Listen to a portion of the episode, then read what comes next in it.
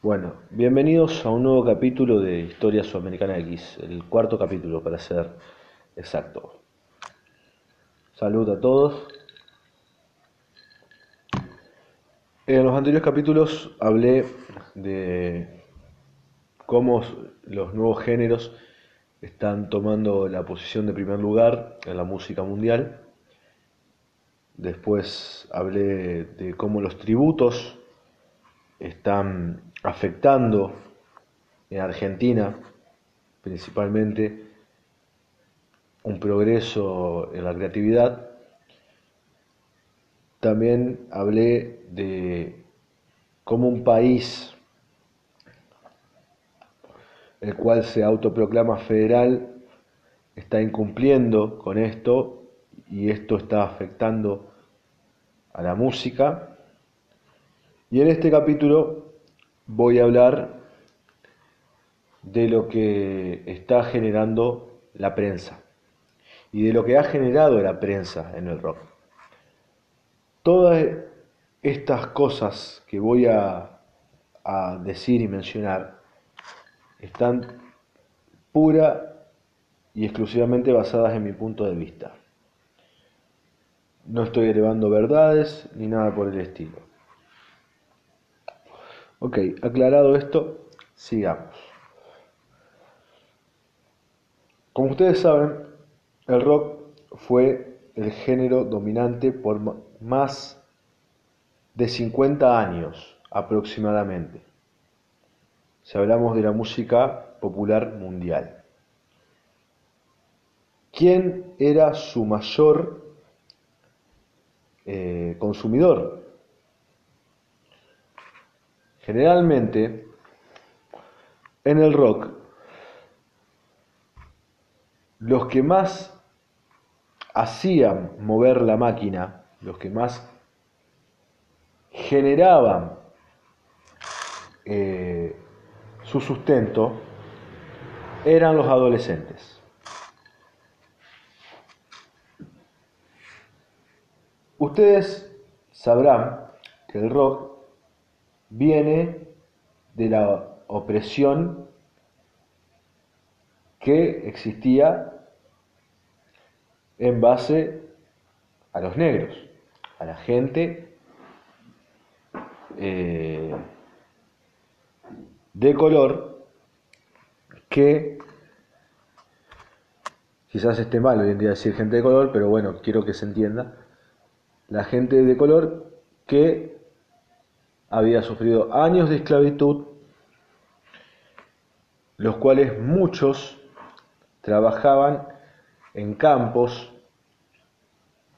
y que en base a todo ese contexto empezaron a crear música contando sus experiencias. Eso hizo que el rock sea más que un género determinado por cierto ritmo o por cierto estilo de música. A divino tiempo, eh, algunos eh, tintes formaron lo que era el sonido de cómo tenía que sonar una banda de rock. Pero todo esto no se hubiera dado si no hubiera habido de por medio medios los cuales denominaban lo que cierta gente hacía artísticamente. Y el rock no fue exento de esto.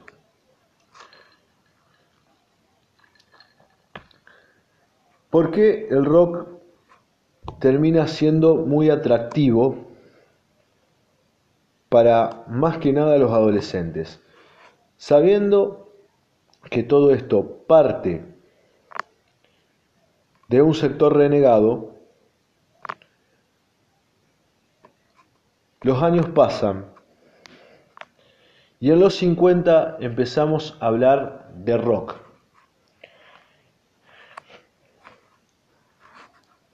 a ver, obviamente no se sabe con exactitud quién fue el creador, quién fue en el que eh, en un diario dijo esto lo vamos a llamar rock. No se sabe quién fue el que agarró y, y dijo en una canción esto se llama rock. Hay miles de datos, pero popularmente conocemos al rock en los años 50 con la salida de artistas como Chuck Berry, Little Richard y Elvis. ¿Qué tenían en común todos estos? Quizás en el caso de Little Richard era que el tipo cantaba de una forma o se movía de una forma la cual era muy extravagante. Esas formas que usaba eh, Little Richard hacían referencia a una cierta ambigüedad. A divino tiempo tuvimos a Elvis con una impronta rebelde y sobre todo eh, sus movimientos eran los que hacían también generar una especie de mito sexual. Así que podemos decir tranquilamente que lo que atraía a todos esos chicos y chicas, especialmente, era lo sexual. Entonces el rock sumaba a sus filas un condimento el cual sería uno de sus eh, mayores eh, precursores a lo largo del mundo. Lo que era eh, mostrar el sexo de una forma totalmente, no sé si decir libre, pero sí de una forma eh, más pulgar. Estamos hablando de años que eran sumamente conservadores, estamos hablando de, épocas en las cuales la iglesia, por ejemplo, estaba metida en todos lados. No era, eh, digamos, que uno podía hablar abiertamente de sexo, no era que uno se podía vestir de tal forma la cual identifique a uno como una persona eh, con una orientación sexual diferente. Muchos de esos estándares se han fabricado en décadas eh, posteriores. Sé que decirlo de esta forma, en, base a lo, digamos, a las diferentes orientaciones sexuales, suena como medio despectivo, pero no, quiero eh, ir a realidades o sea, porque una persona, independientemente de su orientación sexual, se puede vestir de la forma que quiera. Pero también no podemos negar que hubo mucho hincapié, por ejemplo, en, la vestimenta, en decir esto es de mujer y de hombre. Si vos te vestías de tal forma siendo eh, hombre, lo cual esté emparentado a la mujer, obviamente te iban a tirar de homosexual. Si hablabas de tal forma, te iban a tirar de homosexual. En el caso, digamos, de las mujeres, lo mismo. Si hablabas y tenías ciertas actitudes, y perdón porque recién me acaban de llegar algunos mensajes, eh, si, te, digamos, si te vestías o hablabas de cierta actitud, para digamos, la, la mayoría ibas a ser lesbiana. El rock es como que empieza a jugar con la confusión, porque uno agarra y empieza a ver, por ejemplo, de que Elvis te daba toda esa impronta rebelde, pero a su vez sus movimientos eran tranquilamente los de una persona en ese momento tildada como gay. Ni hablar, ni hablar cuando en los años 60 aparecen los Rolling Stones, los tipos con cortes totalmente de mina, Brian Jones con un corte carré, que era un corte exclusivo de mujer, con eh, atuendos brillantes, cosas que no se habían visto antes, tapados de piel, toda estética que venían de las mujeres. Y el rock ya empezaba a jugar con eso, empezaba a jugar con, una ambigüedad, porque en ese momento también hay que destacar que las bandas, en su gran mayoría, eran todas de hombres. Era muy eh, loco que una banda sea de mujeres. Las mujeres generalmente estaban relegadas a otro lugar, estaban eh, como solistas, había muchas en el soul, había algunas en el blues, pero en el rock, en lo que se conocía como rock, era totalmente ajeno. Obviamente ha habido bandas, pero no tenían la popularidad que, tenían estos grupos. Cuestión es que, bueno, ya teníamos la parte sexual. Y en los 60 el rock suma otra cosa, la cual también hace que, que sea glorioso, porque por ejemplo, si vos tenías sumado un tabú, si sumabas dos, ya eras demasiado, porque por ejemplo, en ese momento, en los 60, empiezan a aparecer las drogas en el rock empiezan a tomar importancia en el ambiente del rock. Imagínense cómo habrán estado todos. Estamos hablando de una contracultura, la cual estaba generando un malestar enorme en gente con una idea conservadora total y una fascinación en los adolescentes que era terrible, porque a ver, cuando uno es adolescente es cuando más, más uno es rebelde. Cuando más uno empieza a, digamos, a generar un pensamiento, eh, a conocer una realidad, obviamente, digamos, eh, cuando ya hablamos de cuestiones maduras, estamos hablando ya de una mayoría de edad, estamos hablando de otras preocupaciones, de otro encare con respecto a la vida, pero un adolescente, el cual no tiene preocupaciones, no tiene, digamos, por así decirlo, eh, la idea de agarrar y encarar la vida de otra forma, porque en ese momento lo que pasaba era que tenías que ser determinadas cosas para encajar socialmente. ¿Qué pasaba? Que era lo loco que venía gente que estaba totalmente desencajada y te mostraba un mundo que vos decías vieja, pero la vida al final no es como me lo pintaban mis viejos. Imagínense cómo se ha aprovechado la prensa de eso.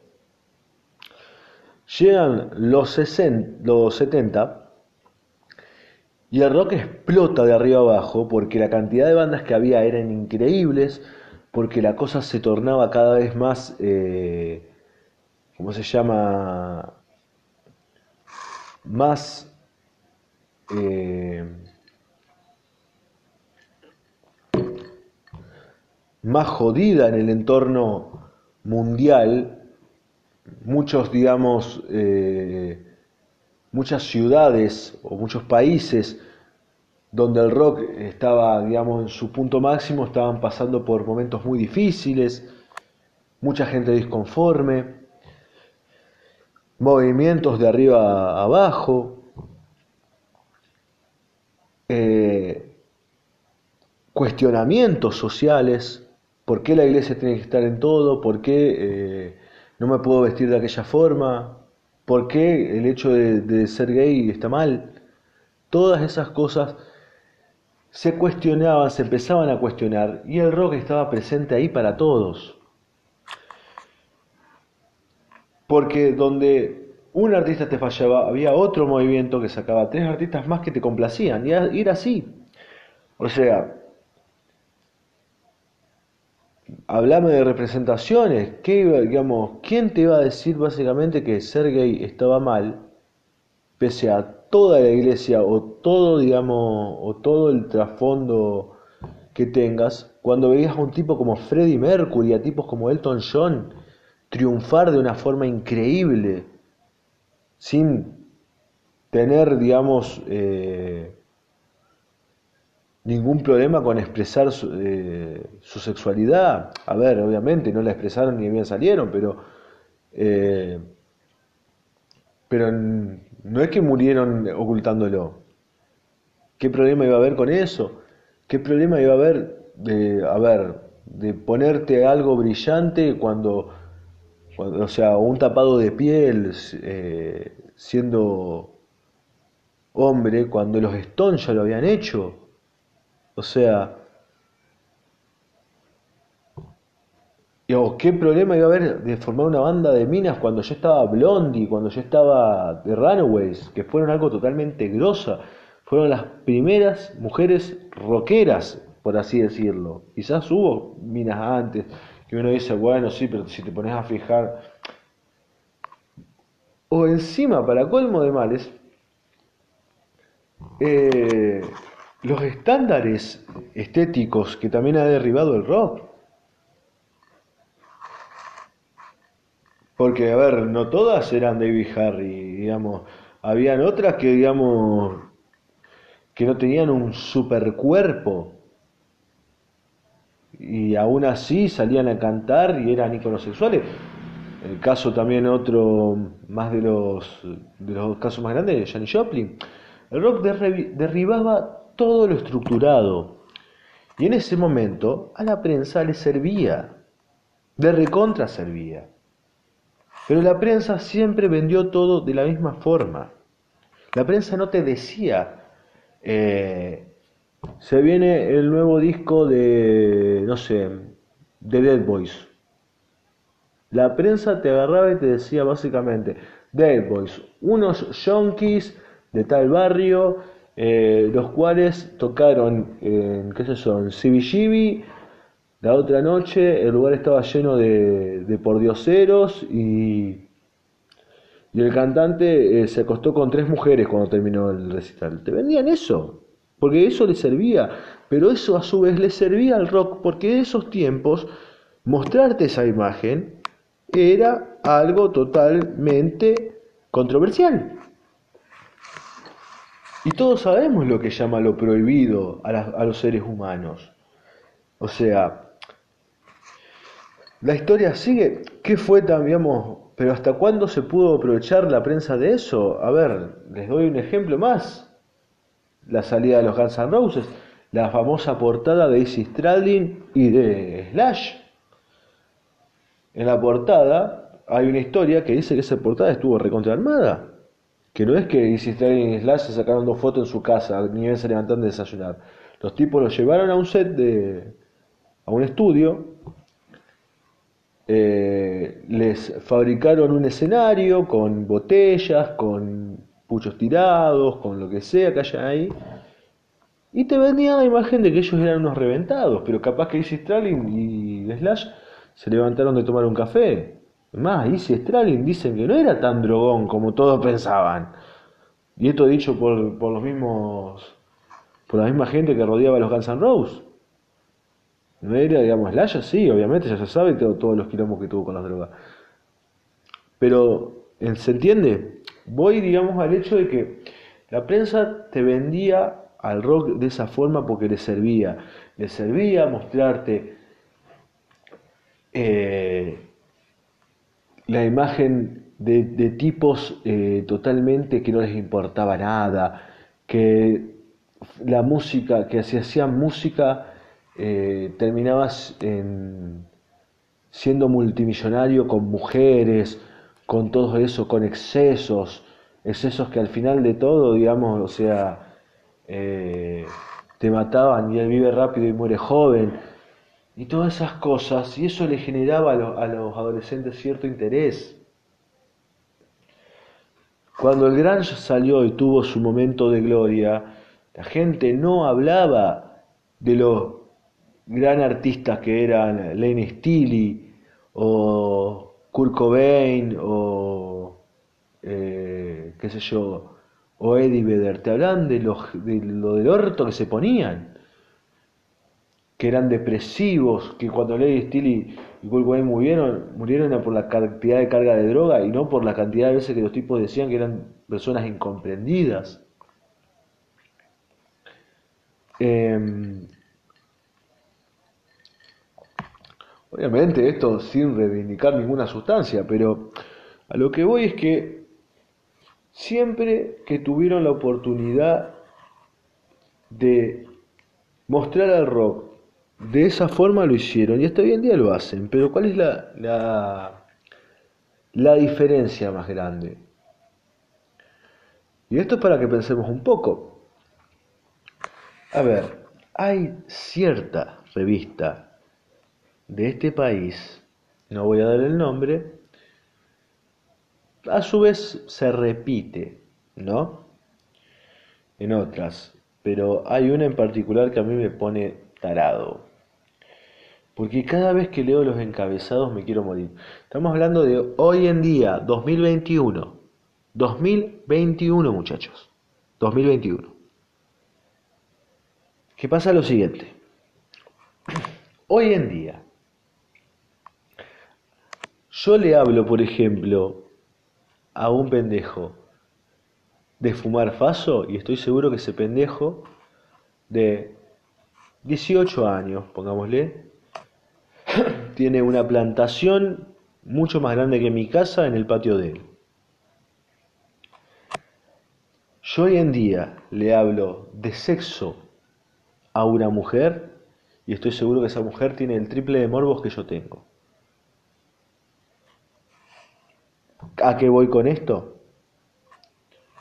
Es que lo que era tabú, porque esto lo saben más que nada las mujeres, lo difícil que era hablar de sexo para ellas, o sea,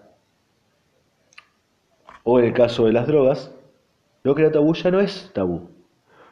Por eso, leer que Paul McCartney se drogaba con eh, con LSD es un cago de risa. Es un cago de risa. Ya está totalmente aceptado, ya no tiene sentido.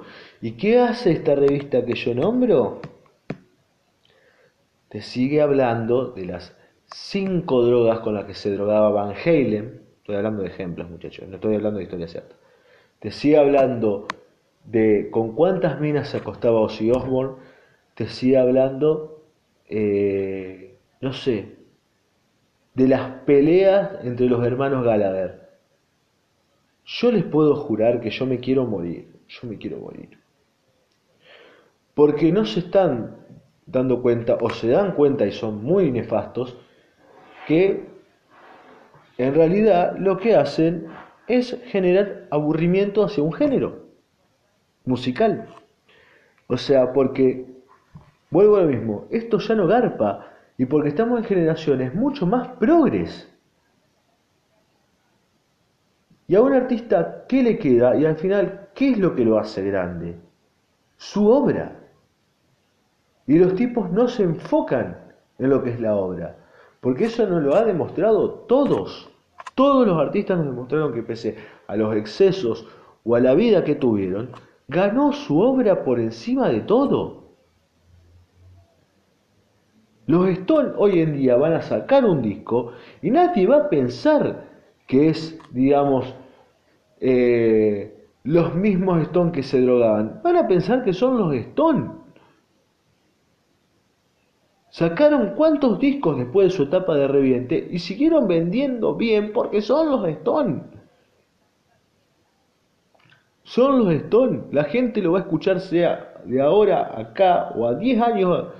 Capaz que los, viejos estén, digamos, ya sean robots para esa época. Y lo van a escuchar igual porque son los Stones, porque hicieron una obra.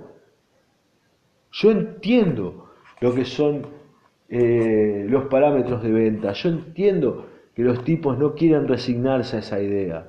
Lo entiendo, lo entiendo perfectamente.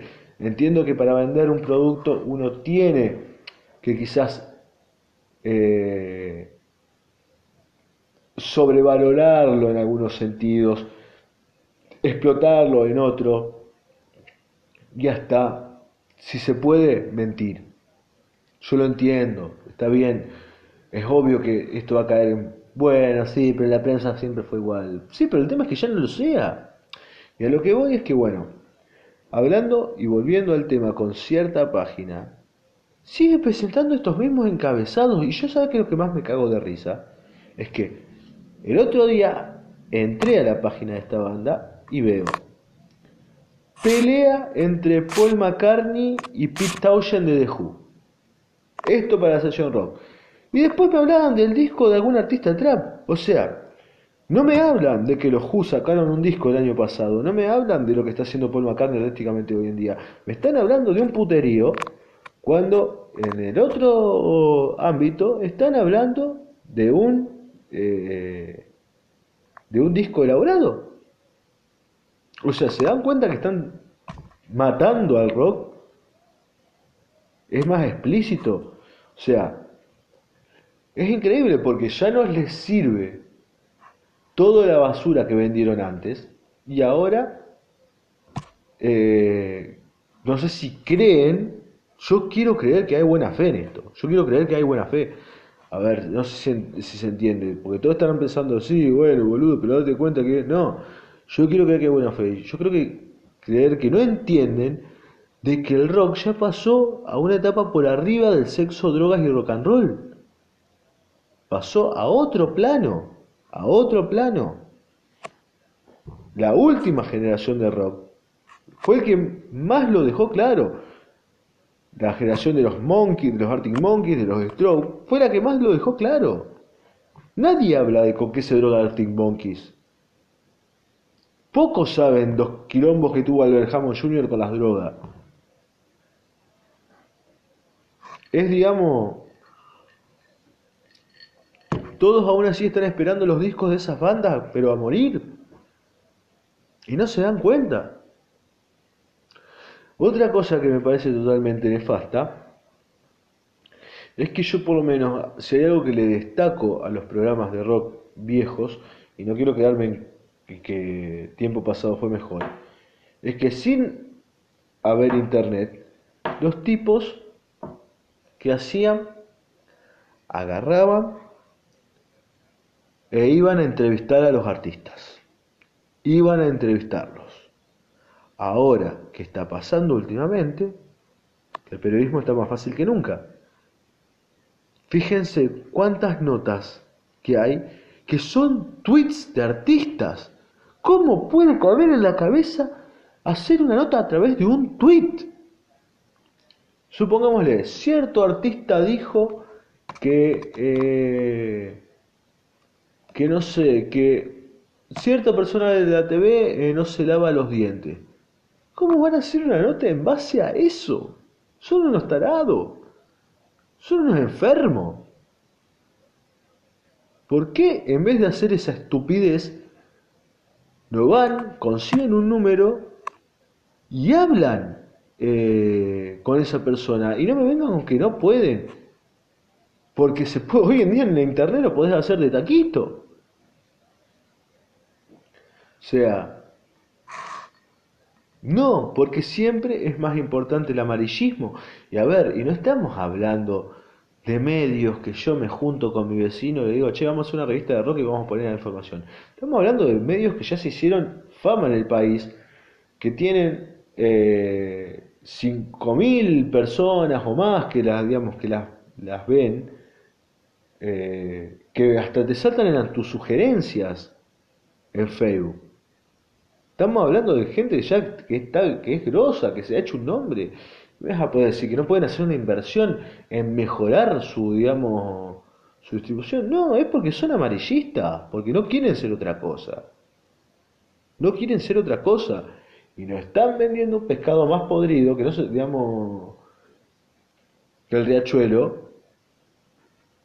y se lo hacen comer a la gente. Y el que termina pagando son las 10 millones de bandas atrás que, que, están hoy en día peleándola. Siempre digo lo mismo, hay no sé cuántas bandas nuevas y yo me tengo que seguir leyendo qué pasó en los 60 cuando John Lennon no quiso grabar cierta canción que no eh, que quería grabar McCartney. Pero escuchame una cosa, si la canción no está, no está. ¿Qué, qué voy a hacer?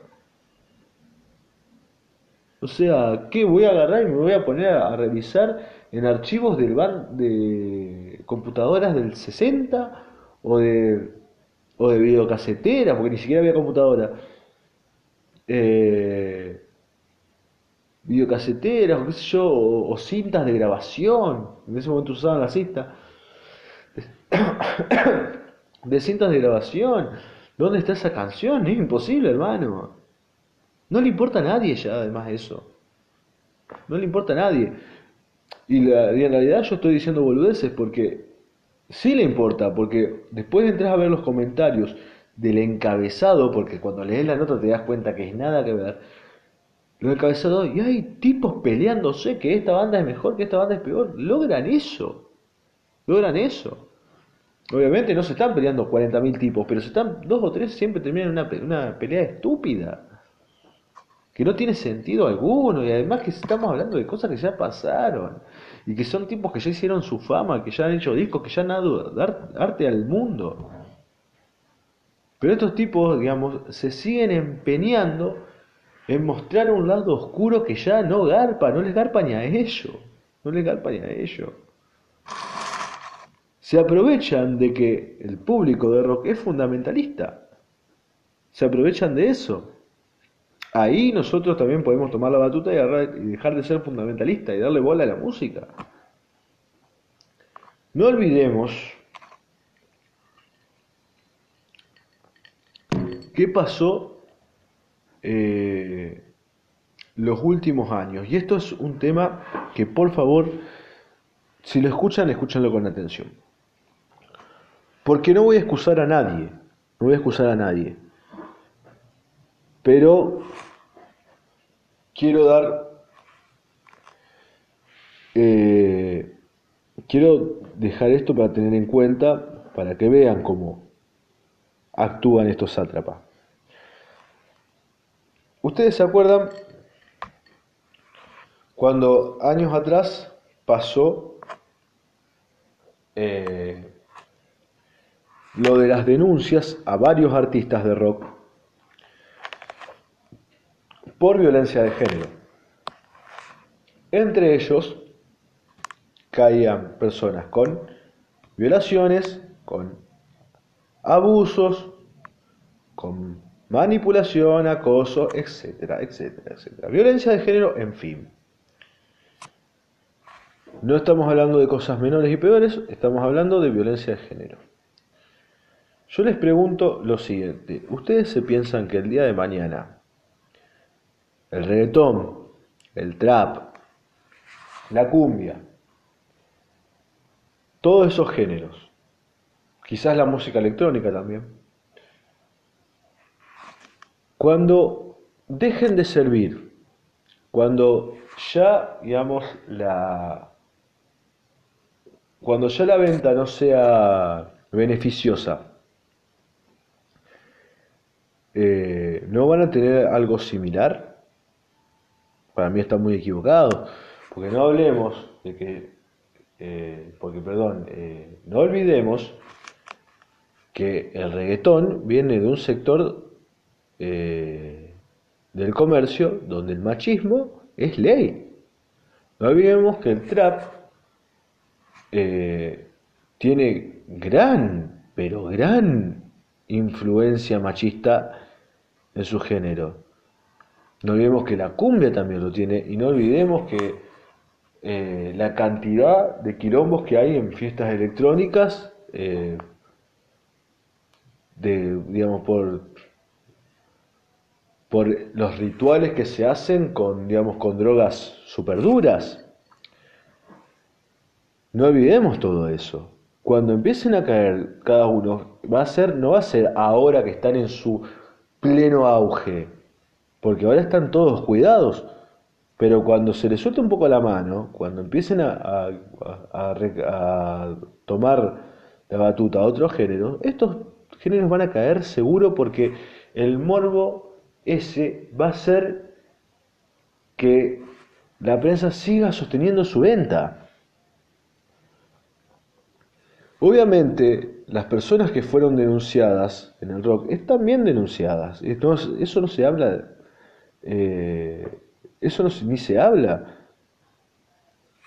Pero hay que también pensar, a ver, no es un pero, eh, pero no, podría ser, no, pero hay que también entender algo, y es que la prensa también es partícipe de esto que se ha generado.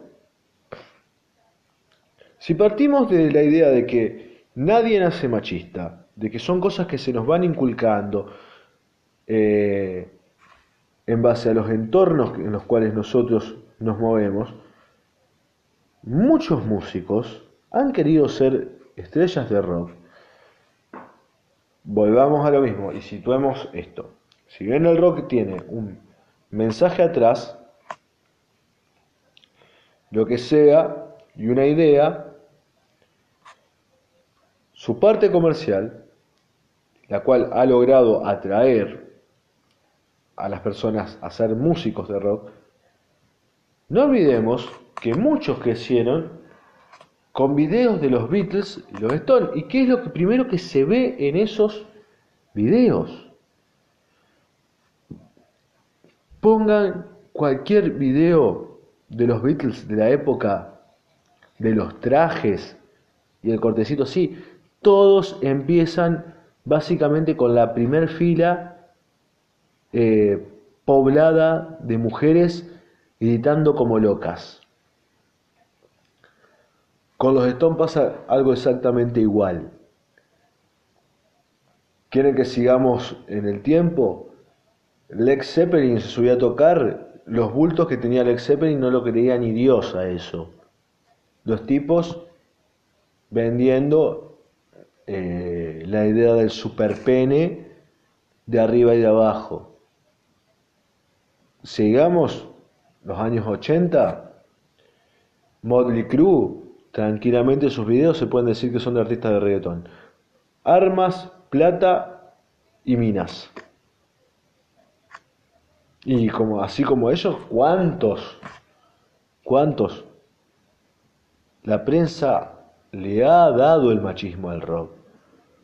Le ha dado, y a su divino tiempo, le terminó diciendo, no, vos estás solo en esto, nosotros siempre estuvimos de este lado.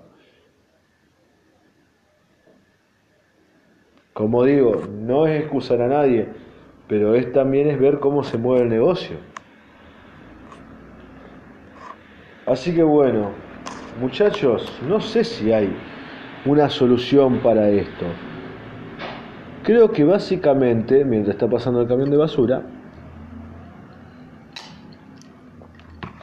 creo que básicamente tenemos que darnos cuenta de que nadie conoce a nuestros artistas mejor que nosotros, porque dentro de todo eh, si bien nosotros conocemos los artistas por los medios, si bien nosotros conocemos los artistas o buscamos siempre saber un poquito más de ellos, siempre buscamos, viste, ir un poquito más de la, de la música con nuestros ídolos. Eh, y yo también caigo en una, eh, una dicotomía de, pensar el hecho de separar la obra del artista, porque para mí eso es algo que está bien por un lado y por otro lado eh, como que no me termina de cerrar. Pero eso creo que es, para otro capítulo, para otra charla. Eh, pero lo que voy es volver a lo mismo. Creo que nadie conoce a los artistas mejor que uno. Y cuando digo mejor que uno es cuando nosotros nos planteamos que queremos conocer de un artista si nos queremos quedar eh, con la cantidad de cosas hermosas que nos ha dado eh, las obras, que nos ha dado, digamos, los mensajes sanos, eh, esa mano que, te brinda una canción o un disco cuando estás mal, la, los momentos que se han musicalizado y que han sido gloriosos y siempre había algo atrás. Eh, qué sé yo, cuando te acordás que es la primera vez que estuviste con una mina y te acordás de qué canción eh, estuviste escuchando, o la primera vez que, que, qué sé yo, que conociste a ese chico y, y justo en ese momento estaban en un bar y se escuchaba, ¿viste? alguna música de fondo.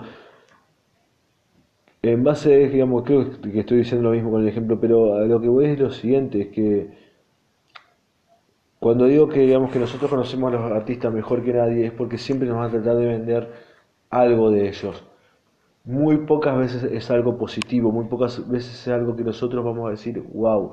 Hay muchos periodistas buenos, hay una página muy buena y yo se las recomiendo totalmente que es Mariscal Rock.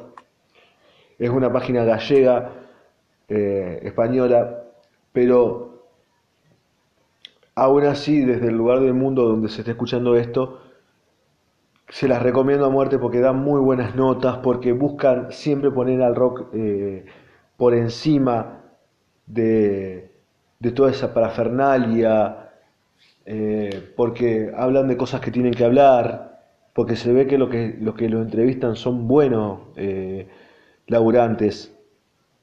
Es otra de las cosas que pasa. Yo hoy en día, digamos, por ahí eh, si hablo de la prensa ajena al rock, pero que cada tanto incluye eh, movimientos musicales porque son, eh, son primicia, cuando a veces veo que es prensa ajena, veo que mandan a hablar a uno que no tiene ni la puta menor idea con quién está hablando.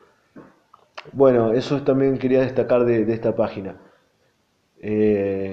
Mariscal Rock es una muy buena, muy buena página para para seguir un ejemplo.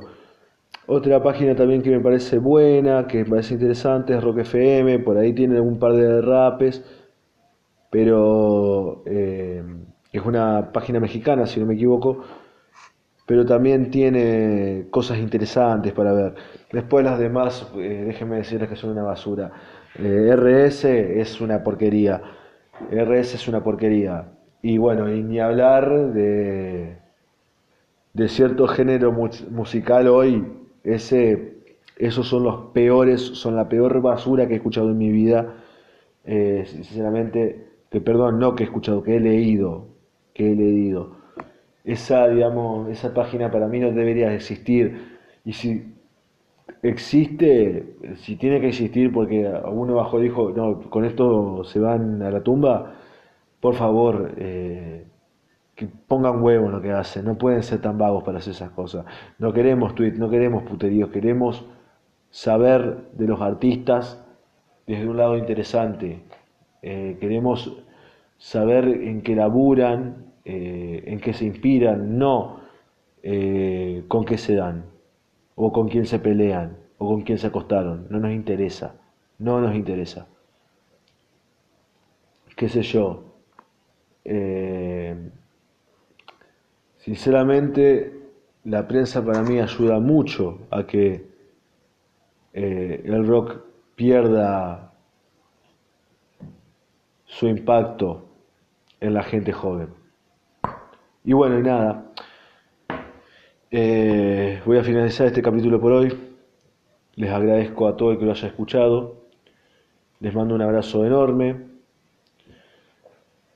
Quedan dos capítulos, no, queda un solo capítulo más de esto. Y bueno, que tengan una hermosa noche sudamericana.